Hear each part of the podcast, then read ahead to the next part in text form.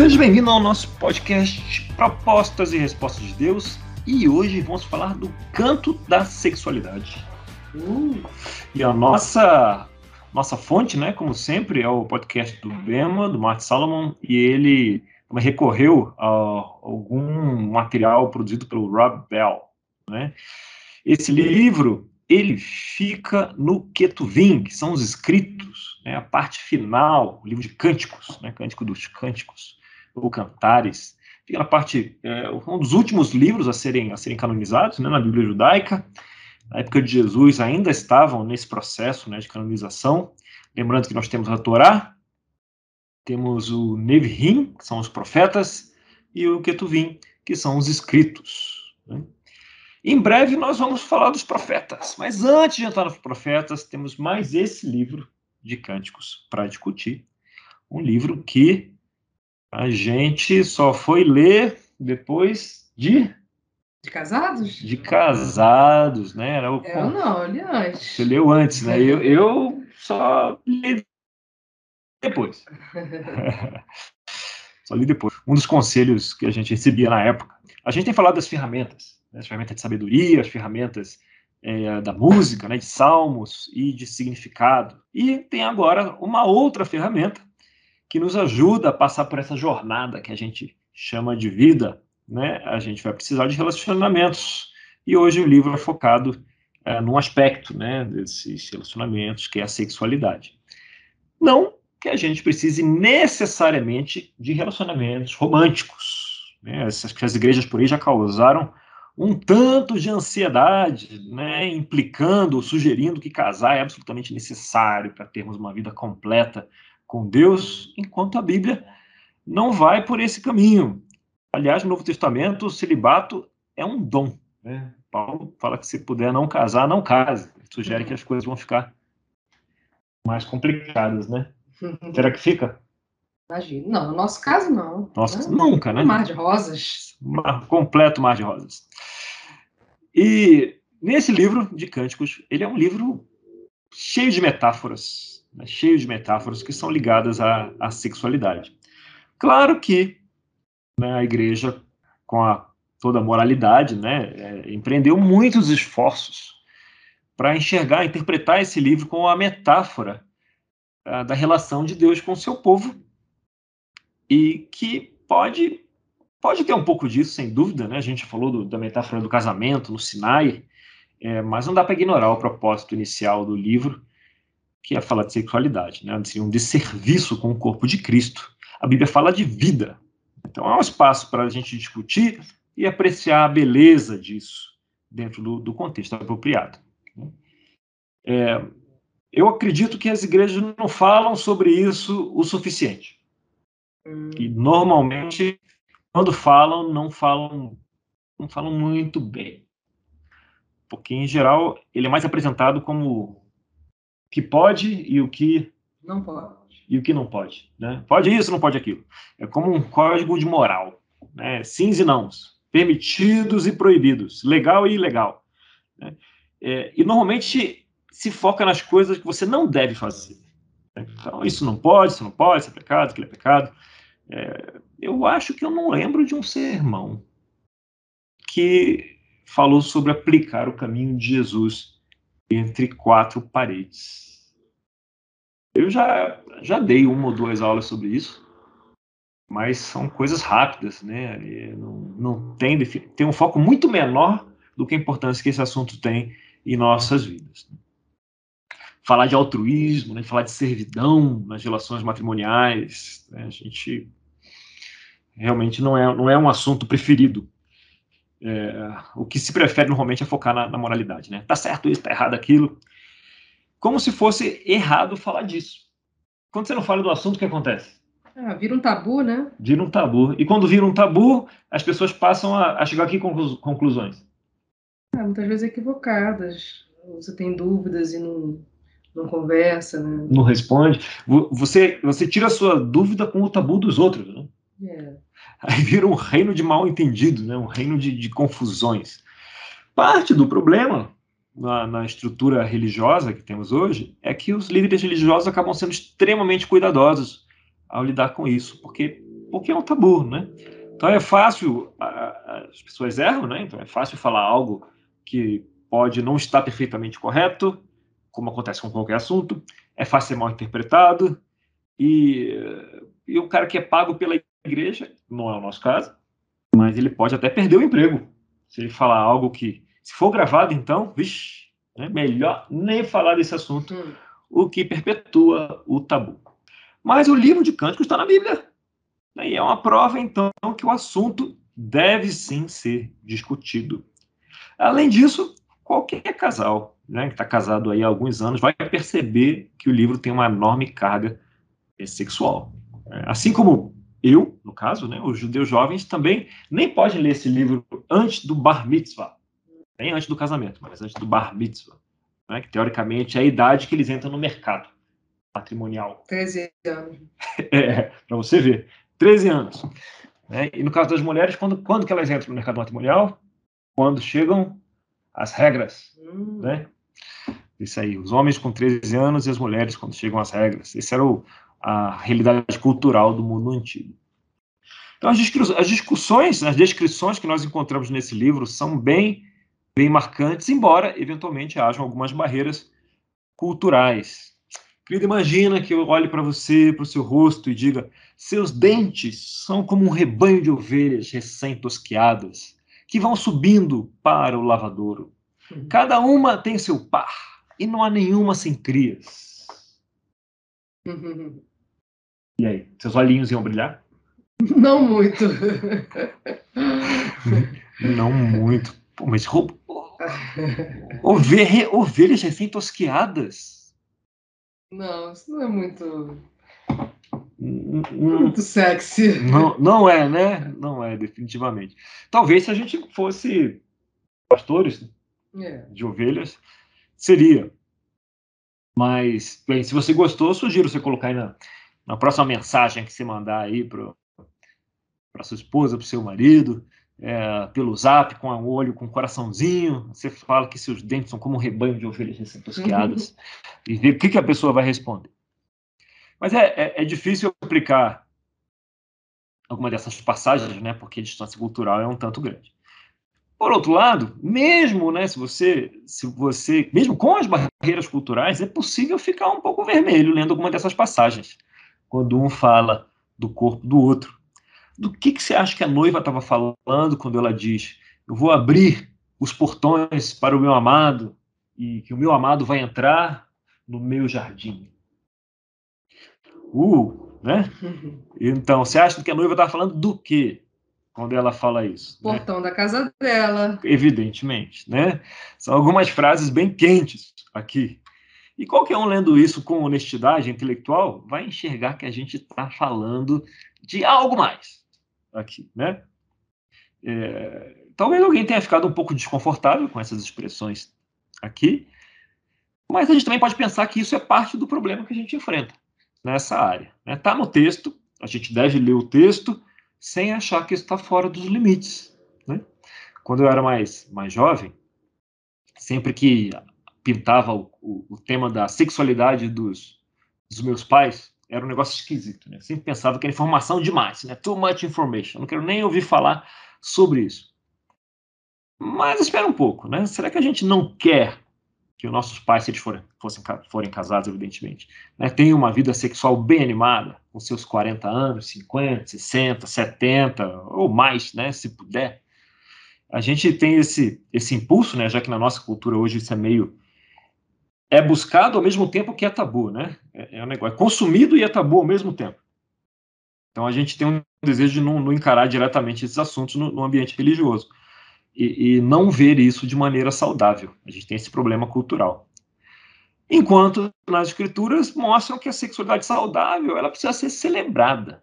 Assim como comer bem, você tem um equilíbrio emocional, você tem uma espiritualidade saudável, um corpo forte, saúde, do mesmo jeito, a sexualidade ela é parte do que a gente é. Né? Ela não existe no vácuo do nada. A gente tem um lado mental, um lado físico, um lado intelectual, emocional e sexual. Todos temos, não só os casados. Ignorar essa parte nos atrapalha de ter uma abordagem holística né, sobre tudo. É, é, o Martin indica o livro Sex God, Rob Bell, não está traduzido, então se você lê em inglês, fica a sugestão. E ele usou aqui como fonte um culto desse autor chamado chama, flame, né? Chama, chama de fogo. Para tratar de amor no hebraico, desse amor romântico, três palavras. A primeira é rayar. Rayar vem do, do ame ao próximo como a si mesmo. Reaya, reayahá. É difícil meu hebraico aqui. É como você ama o seu vizinho, o seu irmão, né? Você expressa aquela familiaridade, aquela intimidade de alguém que vive perto, né? Mora perto, convive muito.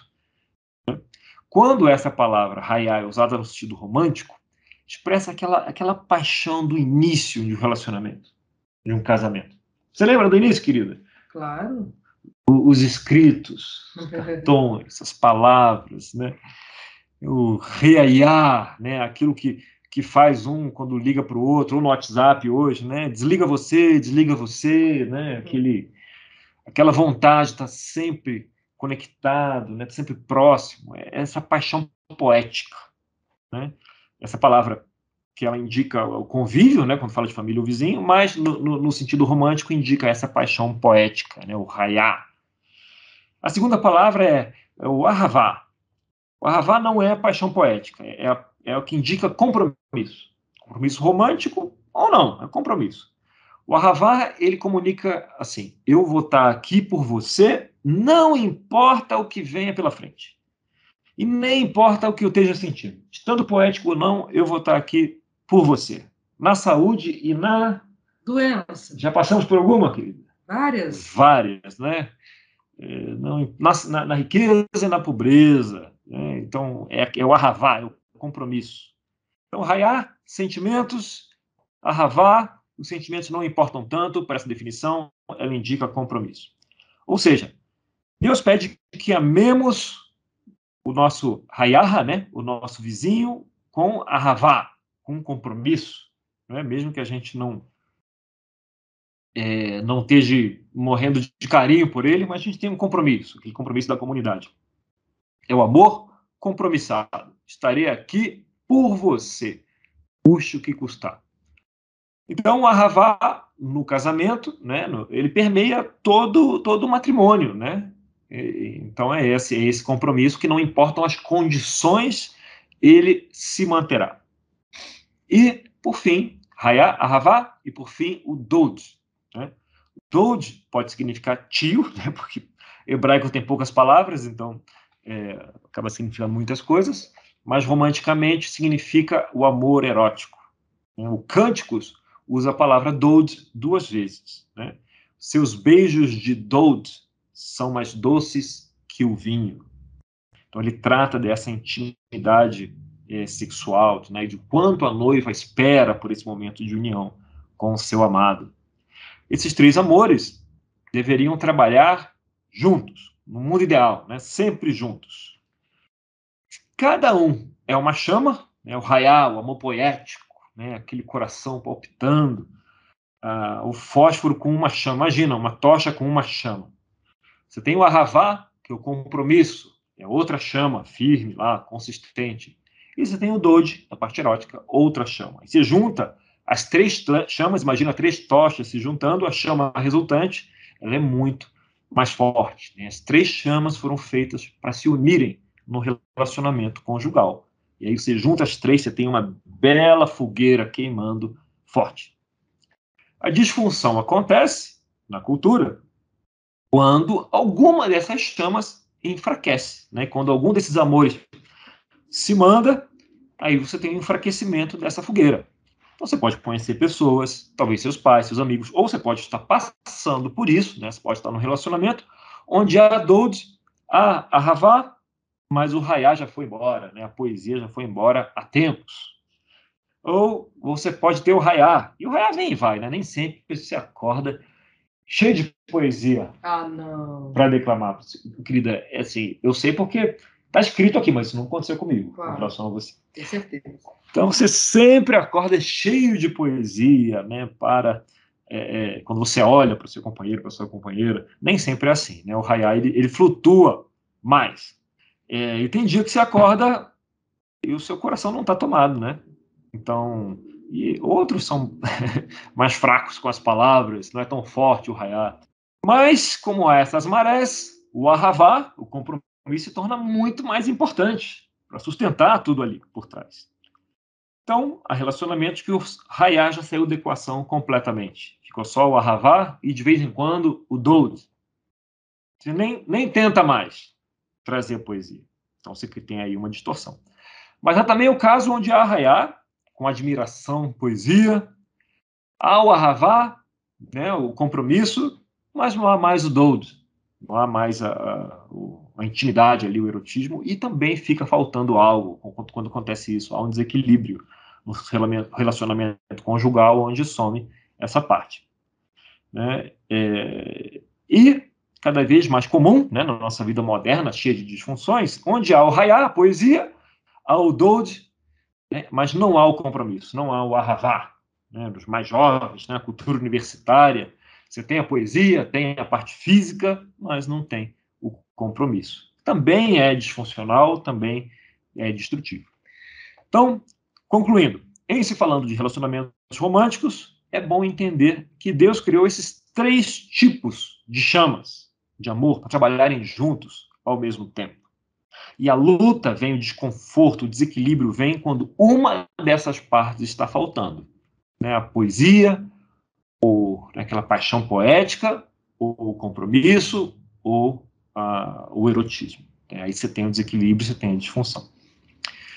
Na cultura universitária, eu já falei, é mais comum o engajamento, a entrega em dode. Depois, um surto de raiar. E não havia nenhum arravá. Também disfuncional.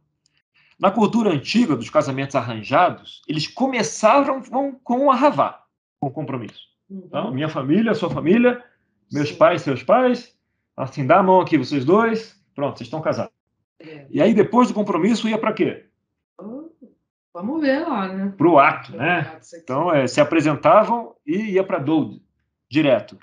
E depois eles torciam para o Raiá aparecer e crescer. Hum. Então, essa era, o, era o, a metodologia antiga. Se não desse certo, sem Raiá não aparecesse, a relação, a relação também seria disfuncional, né? E, e a, é, evidentemente isso acontecia uh, de vez em quando. E aqui a gente não está tentando propor método algum, né? Cada cultura ataca a questão de um ângulo diferente e cada cultura tem os seus desafios. Na cultura bíblica se começava com o arravá. Olhamos para isso hoje como um anátema, né? como um absurdo. Como forçar algo sem ter um pouco de raiar? Como? Que absurdo! Que violência né? contra o coração. Então, uh, aí você tem o, Shakespeare, né? É, Romeu e Julieta, né? Se não respeita o raiar, a cultura antiga não. Isso realmente vinha depois. É, hoje, de certa forma, né? É, isso é um problema. Né? Nós encorajamos nossos filhos na igreja a se relacionarem, né? a, a, jovens na igreja, né? a despertarem o raiar né? ali, vão ter seus, seus namoros. Ensina sobre o arravá e depois nós falamos que eles têm que esperar, esperar, uhum. esperar, e depois continuar esperando, e depois esperar mais um pouco. Antes do Dodes. E a gente fica muito chateado porque nossos jovens, nossos filhos se mandam quando os três amores deveriam trabalhar juntos. É isso? Paulo fala sobre isso. Se a parada está queimando, é melhor que Melhor que faça o quê? Tá queimando, não consegue se controlar, é melhor que você que faça. Case, né? Que case, né? É isso. É... Ou quando ele manda a carta para Timóteo, ele diz: quem fala contra o casamento, ele diz que é um ensino de demônios. Uhum. Né? A sexualidade nas escrituras é algo sério, né? E Paulo sabe disso. Aí também sabe se você não tem não tem esse impulso, esse desejo, quer ficar solteiro, fique em paz, fique solteiro, seria até melhor por um certa, uh, por certos ângulos, né? Mas conforme nós fomos evoluindo, né, no sentido da educação, deixar isso claro, nós fomos tor nos tornando mais educados uh, e valorizando muito mais a educação, nós fomos adiando a etapa da, do casamento por causa da educação, né? isso é em nome do progresso. Então, antes, O moleque lá aos 13 anos tinha o bar mitzvah, a menina né, menstruava, e os dois estavam no mercado e eles casavam, né? 13, 14, 15 anos, casavam.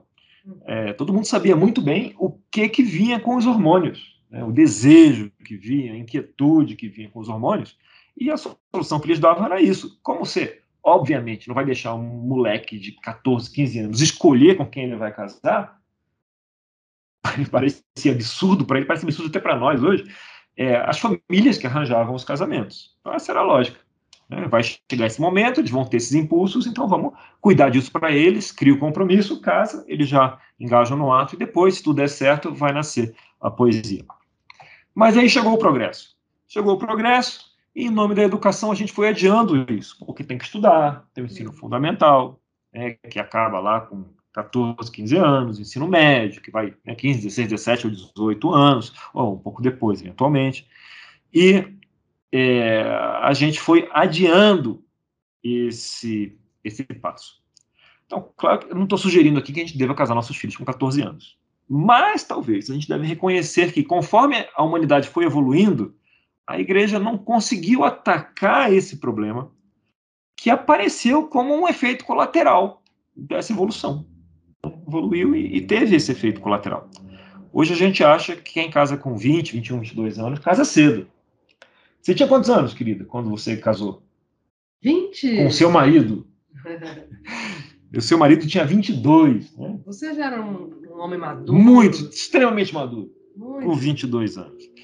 Né? E isso ainda assusta algumas pessoas. Mas tão cedo! É, eu gostaria de um amor equilibrado, desde cedo. A igreja ela não parou, assim, de certo sentido, né, para reconhecer uh, com esse adiamento o tamanho da tensão sexual que isso cria na juventude. Ela vai meio que administrando aqui, ali, né, com tudo atenuar, né, criando narrativas aí para empurrar isso para frente, né, sabendo uh, do, do, do, plano de Deus né, para o casamento.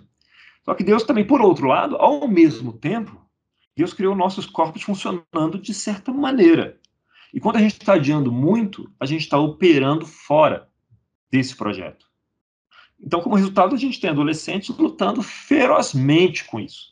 E a resposta que a igreja dá é: é errado, você fica longe disso de todo jeito. E, como resultado, muitos deles criam uma narrativa própria, né? Uh, que não consegue, sei lá o quê, é, né, querem né, com essa atenção sexual e acabam se mandando, se afastando.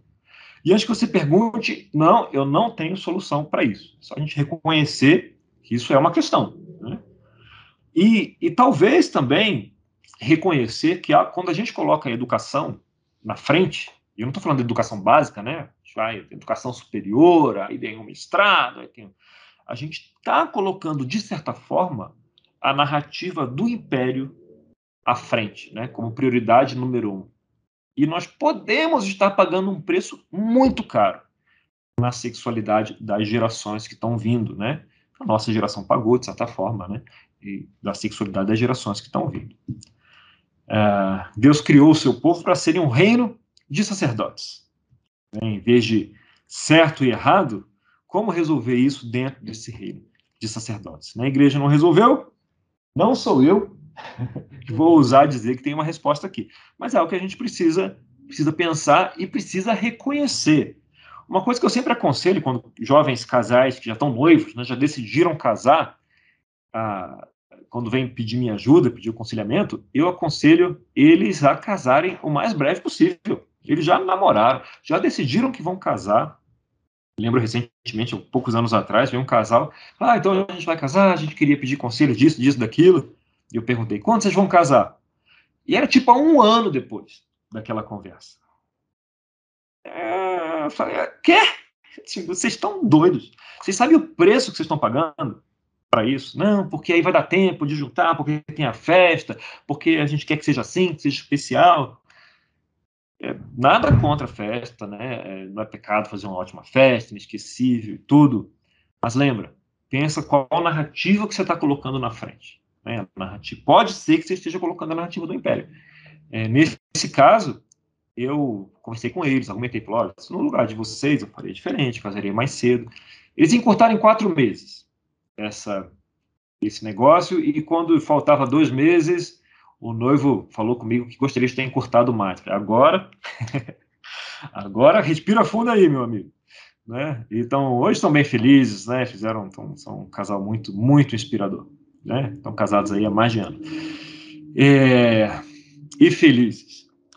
Então, Cânticos está aí para nos lembrar que uma sexualidade saudável, né, no contexto apropriado, é algo belíssimo, belíssimo e deve ser desfrutado e celebrado. Né, as delícias de Deus. Está aí nesse contexto. Faz sentido? Total, muito bom. Total sentido. Com isso, a gente termina de falar das ferramentas. E no próximo papo vamos entrar para falar dos profetas. A voz de Deus.